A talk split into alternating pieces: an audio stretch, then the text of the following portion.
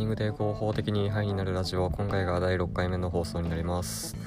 このラジオでは接骨院の先生とランニングインストラクターをしている僕がランニングをするとメンタルが健康になりますよというお話やランニングに関するお役立ち情報なんかをお話ししているラジオです。僕がやっているランニング教室の案内はプロフィールページにリンクが貼ってあるのでそちらをご覧ください。よろしくお願いします。運動がどれぐらいメンタルにいいかっていうのは研究とか実験でもいくつも証明されていてうつ病の患者さんに運動をしてくださいって言ったグループと薬を飲んでくださいって言ったグループに分けた場合どっちか症状が改善されるかを比べた実験があるんですけどこの実験の結果っていうのは運動も薬もどっちも同じぐらい症状が改善されたっていう風になっています。で運動するっていうのはそれぐらいメンタルにいい影響があるので運動を生活に取り入れてメンタル健康に保って、えー、毎日楽しく過ごしていきましょう。えー、今回はですね、えー、ランニングをするとコミュ障が、えー、改善されますよっていうことをお話ししていこうと思います、えまあねこれ話してる僕も割とコミュ障な本なんですけれど、まあ、確かに運動した後っていうのは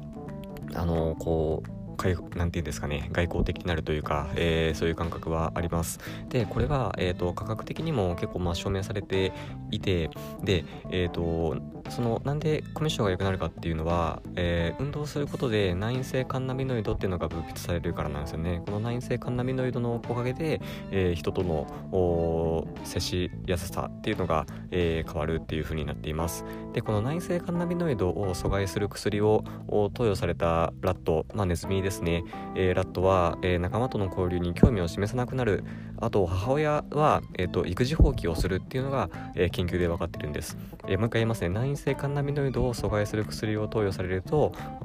仲間との交流に興味示さなくなって、えー、母親は、え育児放棄します。えー、ということが、えー、実験で分かっています。でこの内因性カンナビノイドっていうのは、えー、どうしたら、え分泌されるのかっていうと運動で分泌されるんですよ。で運動の中でも30分のウォーキングとか全速力のランニングではあんまり変化ないんですよね。じゃあどういう運動がいいかっていうとジョギングですね。えっ、とまあ中程度の運動で、えある程度時間を使う持久力を発揮するものになります、えジョギングぐらいのあまり強くなさすぎず弱すぎず強くなさすぎずの運動負荷で、えー、内因性カンナビノイドが分泌されます。でえーと、それだと血中濃度が3倍3倍になるらしいんですね、えー、実験によると。はい。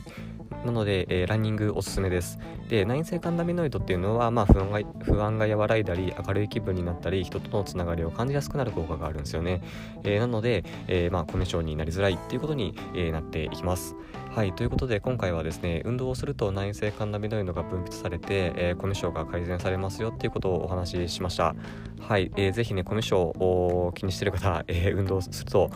いいですよ。はい、おすすめでございます。はい、ということで今回はこれで終わります。